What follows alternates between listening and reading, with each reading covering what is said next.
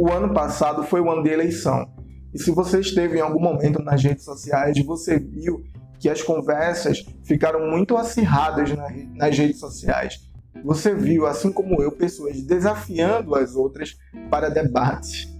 Pessoas no YouTube com canais grandes convidando outros para debater questões é, e conceitos políticos com o intuito de provar sua visão de mundo e a sua interpretação para aquele momento do Brasil e assim mostrar que determinado voto seria mais apropriado ou não para a situação do nosso país. E agora me questiono e questiono a você também se não há uma certa inversão da de postura, ou seja, a passagem da postura que existe no debate para o diálogo, assim de certa maneira sufocando aqueles outros que querem dialogar. Mas para de alguma maneira continuar isso que eu estou falando, talvez seja mais importante diferenciar que é debate, diferenciar o que é diálogo. E eu logo percebo o problema porque muitas vezes eu mesmo já usei e já presenciei pessoas usando é, esses dois conceitos, essas duas maneiras de conversar como, como sinônimos. Então, usando debate como sinônimo de diálogo. Só que são duas maneiras distintas de abordar certas questões. Então, quando a gente pensa em debate, já que eu falei no período de eleição política do Brasil, a gente lembra do debate dessas emissoras de TV que chamam os candidatos e aí eles precisam defender seu plano de governo, se é que existe um plano de, de governo, né? Porque alguns candidatos foram sem nenhum, mas o debate eu considero que seja uma esfera específica para momentos específicos da vida. Isso quer dizer que, para mim, o diálogo deveria ser algo muito mais constante do que o debate. Porque no debate, a gente acaba assumindo uma, uma postura beligerante. Isso quer dizer uma postura de uma certa tensão, de uma certa querela de tentar provar a todo custo a nossa visão de mundo. E qualquer ataque a essa visão de mundo significa um ataque à nossa própria pessoa como indivíduos, como egos que estão dispostos nessa sociedade. Enquanto o diálogo é o inverso, o diálogo age na tentativa de construção do conhecimento, ou seja, um diálogo com uma ou mais pessoas é interessante porque aquele tema que você se interessa, de alguma maneira só vai se expandir. Então, a primeira diferença que acontece entre os dois, entre dialogar e debater, é uma diferença etimológica. Dialogar vem do grego diálogos e, e o prefixo dia significa algo que atravessa. E logos é uma palavra muito famosa na filosofia, que tem diferentes significados. Pode significar razão, linguagem, palavra.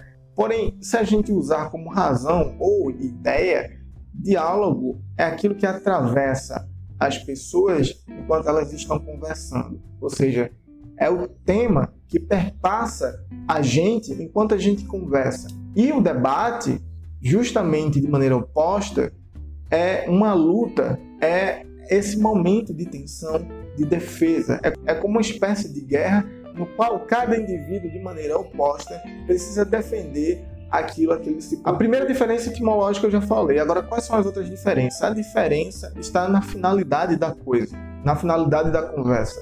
O debate tem a finalidade de convencimento e de persuasão. Então, quando eu debato com alguém, eu quero defender e persuadir a pessoa. No, no debate, a gente precisa de interlocutores que estejam defendendo posições opostas. E no debate tem um vencedor, ou seja, ou a, pessoa que defende aquilo que ela entende por A ganha, ou aquela pessoa que entende aquilo por B ganha. Precisa, precisa existir regras estabelecidas para o debate acontecer, tempo definido, etc. Precisa existir a presença de um mediador para coordenar esse debate, tornar o debate justo, a exposição das ideias justa. Precisa também que esses participantes do debate não estejam debatendo sem conhecer aquilo que elas debatem. Isso quer dizer que as pessoas que se propõem a debater precisam conhecer o tema, o tópico, o conceito, a ideia que eles se propõem a debater, porque então não faria sentido acontecer um debate sem a pessoa entender sobre o que está falando. Sentido nenhum. E aí é o problema de pessoas na internet convidando ou intimando as outras a debaterem ideias que talvez elas não conheçam tanto quanto acham. É, o debate, na sua estrutura, também precisa ter uma delimitação de tempo para acontecer e, dentro dessa delimitação de tempo, todos os participantes têm a mesma quantidade de tempo para poder expor as suas teses e os seus argumentos. Então, essa é a estrutura de um debate formal. Porém, nem todo debate que acontece é formal. Você pode debater com os seus conhecidos, com a sua família e etc. Mas aí está o problema para mim, porque eu acho que quem faz isso deveria estar dialogando.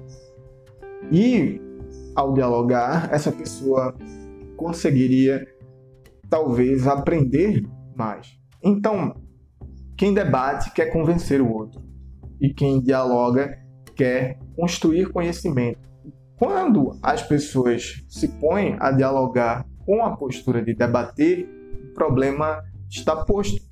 Como então eu vejo esse problema e como ele acontece?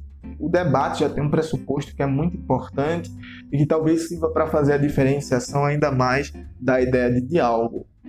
No debate, quando as pessoas se propõem a debater, significa que elas já têm conhecimento sobre certa coisa. Ou seja, indivíduo A conhece o que é uma bicicleta, por exemplo, e o indivíduo B conhece também o que é uma bicicleta. Ambos têm ideias diferentes sobre como uma bicicleta veloz deve ser. E aí os dois se reúnem para debater qual é a melhor opção de bicicleta veloz.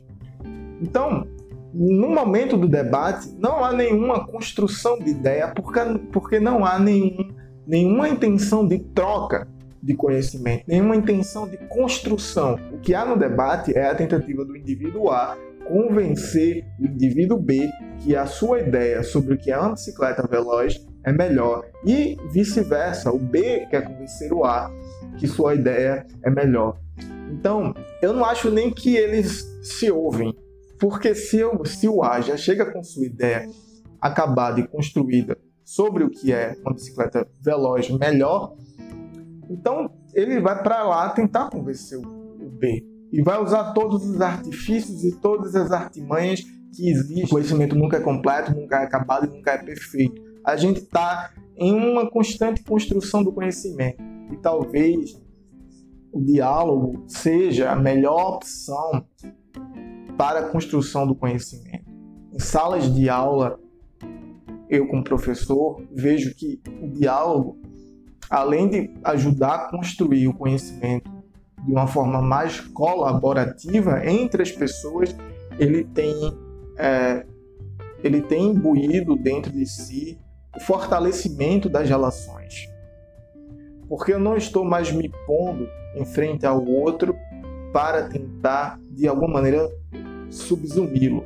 Ou seja, fazer com que a minha ideia perfeita e acabada do meu ponto de vista é, penetre nas outras pessoas. No diálogo, eu me ponho, assim como Sócrates, aberto para o conhecimento, aberto para aprender.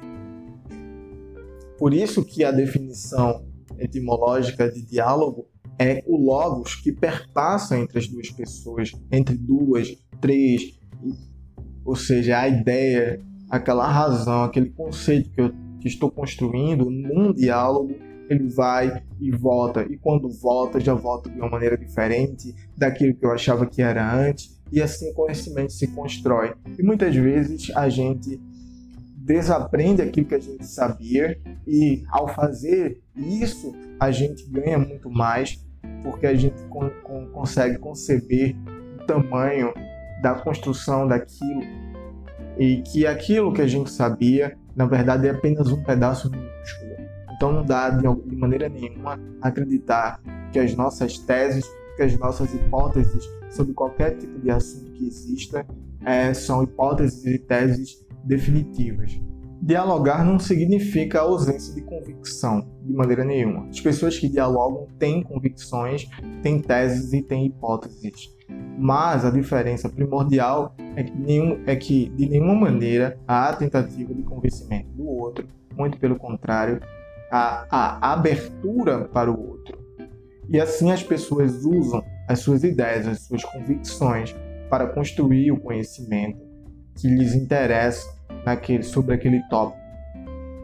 Ou seja, no diálogo há uma construção coletiva do conhecimento humano. E para você, o que seria mais amplo, o debate ou o diálogo? Escreve nos comentários e vamos conversar. Então, o diálogo se dá primeiro por uma posição de curiosidade, curiosidade sobre os pressupostos, que são os motivos, as causas sobre a afirmação de alguém sobre certo tema ou sobre certo conceito.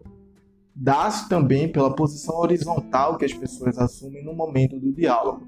Isso quer dizer que assumir uma posição hierárquica no diálogo talvez seja prejudicial eu quero dizer que como é possível haver um diálogo entre pessoas que se põem em camadas diferentes.